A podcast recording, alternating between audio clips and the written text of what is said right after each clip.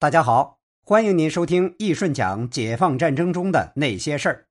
如果您还喜欢的话，感谢您的收听和订阅，您的支持是主播最大的动力。大家好，我是易顺。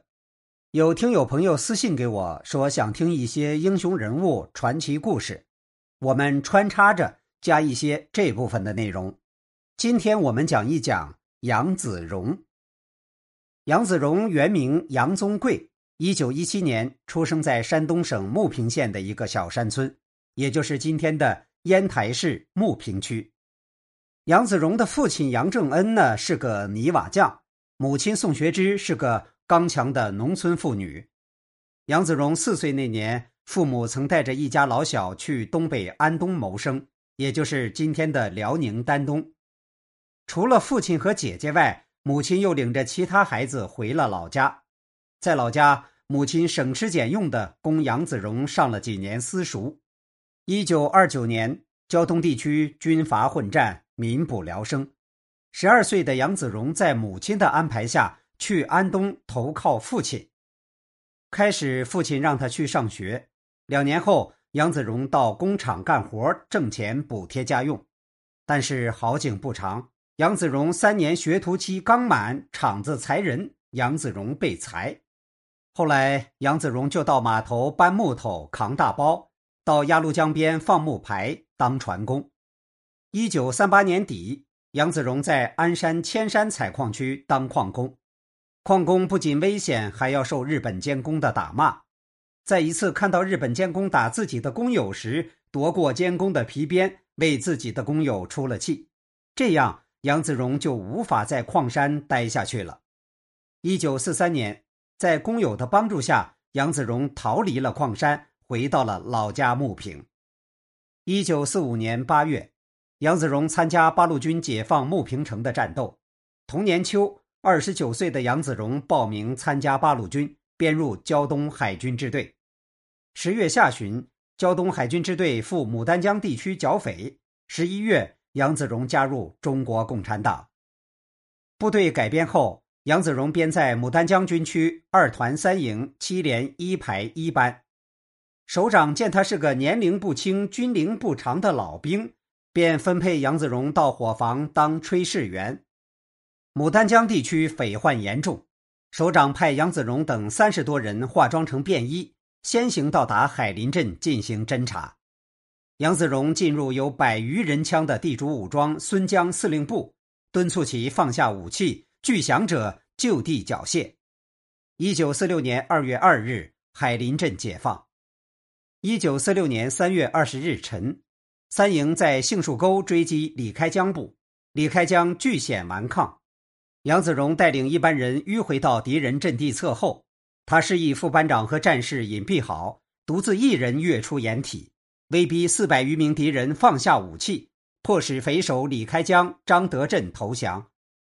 杨子荣因功被评为团战斗模范。大股匪徒歼灭后，小股残匪流窜于深山老林中。部队首长组建武装侦察小分队，消灭残匪。小分队负责人由既熟悉当地情况，又有独立指挥作战能力的杨子荣担任。小分队组建后，杨子荣首先生擒了所谓“许家四虎”，消灭了九彪李发林、马锡山等惯匪。其后，杨子荣带领几名战士化妆成敌人，深入林海雪原，摸清敌情。一九四七年二月六日晚，杨子荣只身打入虎穴，里应外合，活捉国民党保安旅长、牡丹江一带匪首座山雕。东北军区司令部给杨子荣记了三等功，授予他特级侦察英雄的光荣称号。我们来讲一讲他的故事。杏树底村是位于牡丹江北部的一个小山村，这里集结了从各处逃窜来的土匪四百多人。他们凭借村子的有利地形和村周围高大的土墙、坚固的工事，与我剿匪部队对峙，企图负隅顽抗。一九四六年三月二十二日，攻打杏树底残匪的战斗打响了，杨子荣带领尖刀班冲在最前面。但由于敌人火力太猛，组织了多次进攻都没有成功。为了尽早结束战斗，减少部队伤亡，指挥部命令炮火支援。几炮打过去，敌方阵地和村子里立刻浓烟滚滚。如果再打下去，虽然能把土匪消灭掉，但村子里的老百姓也将遭受更大的损失。在炮击的间隙，杨子荣一个箭步从沟里钻出来，就挥舞着白毛巾直奔村里去劝降土匪。在杨子荣的宣传鼓动下，许多土匪开始动摇，村子里的群众也纷纷劝说土匪赶快投降，别让乡亲们也跟着遭殃。这时，几个土匪头目出来了，为首的分别是从清背村北店子逃来的残匪许大虎、王洪斌和家住本村的郭春富、康祥斌。许大虎、王洪斌二人色厉内荏，叫嚣着谁投降就枪毙谁。郭春富、康祥斌二人因家在本村，不能不顾村里乡亲们的死活，经杨子荣和乡亲们的一番劝说，有了投降的意思。双方为此发生争执，互不相让，最终还是郭康人多势众占了上风。杨子荣乘机做工作，土匪们纷纷把枪扔到杨子荣的身边。许王看大势已去，也把枪扔在了地上。就这样，一场血战被杨子荣的勇敢举动化解了。智取坐山雕。经过近一年的剿匪战斗，大股土匪已基本被消灭，但二三十人一伙的小股土匪仍有不少。外号叫“座山雕”的土匪就是其中之一。座山雕本名张乐山，山东人。两岁时随堂兄到牡丹江，十五岁进山当土匪，十八岁便当上了匪首，有五十多年的土匪生涯，历经清末、北洋军阀、伪满洲国三个时期。内部人称“三爷”。按照以往的经验，对这种小股土匪用大部队围剿是行不通的。团里决定由杨子荣带领五名侦察员组成一支剿匪小分队，扮成土匪模样进山搜寻座山雕的匪窝，并待机剿灭，同时派出部队跟踪配合。一九四七年一月的一天。海林县模范村农会收到了座山雕的勒索信，向农会索要二十件棉衣、十袋白面，限三天内送到胡家窝棚，否则就要他的脑袋。这个座山雕本名张乐山，我们前面说过是个积年老匪。张作霖、日本人都清剿过他，但都没成功。后来国民党为了安抚他，还给了他一个保安旅旅长的头衔。在我东北民主联军清剿了他手下大股土匪后，座山雕只剩二十多个人，四处逃窜藏匿。杨子荣接到上级命令后，带着五名战士出发侦查，在一个叫蛤蟆塘的地方找到了一座工棚，里面有十几个工人。熟悉当地民情的杨子荣知道这里的工头跟土匪一定有勾结，便用黑话和手势前去套话，意思是自己遇了难。走投无路，想请人帮忙牵线，投奔个山头。一个自称姓孟的工头搭了枪，答应领他们去一个地方，然后把他们带到了二十里外的一个空木棚子，交代了几句后就走了。杨子荣他们在工棚里一连等了两三天，也不见孟工头的影。正在着急的时候，孟工头回来了。这回他把杨子荣一个人领到了附近的一个屯子。并在屯长家见了两个人，两人先是一番土匪黑话试探，见杨子荣对答如流，才亮出了真实的身份。一位自称姓刘，是座山雕的副官；另一位被称为连长。两人表示同意引荐杨子荣等人上山。两天后，两人如约来到了杨子荣他们住的工棚。杨子荣让战士把两个土匪给绑了，并假意解释说。不知道是否是自己人，只好先委屈一下，到了山上再说。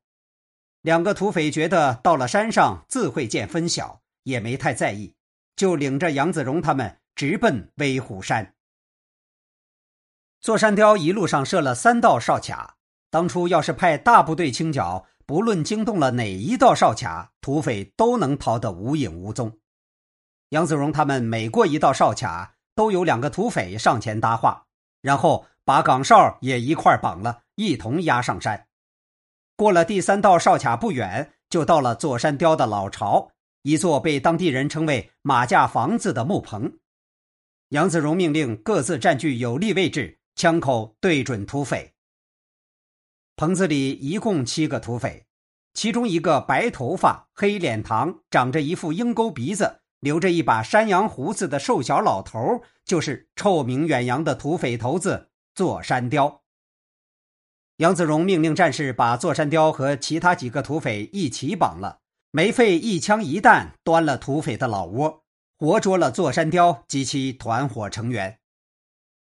一九四七年二月十九日，《东北日报》头版头条以“战斗模范杨子荣等活捉匪首座山雕”为题报道说，牡丹江分区某团战斗模范杨子荣等六名同志，本月二日奉命赴蛤蟆塘一带。便装侦查匪情，不辞辛劳，以机智巧妙方法日夜搜索侦查。当布置周密后，于二月七日勇敢深入匪巢，一举将蒋记东北第二纵队第二支队司令座山雕张乐山以下二十五名全部活捉，创造以少胜多歼灭古匪的战斗范例。战斗中摧毁敌匪窝棚，并缴获步枪六支，子弹六百四十发。粮食千余斤。活捉座山雕后的第十三天，杨子荣被派往梨树沟一带清剿残匪。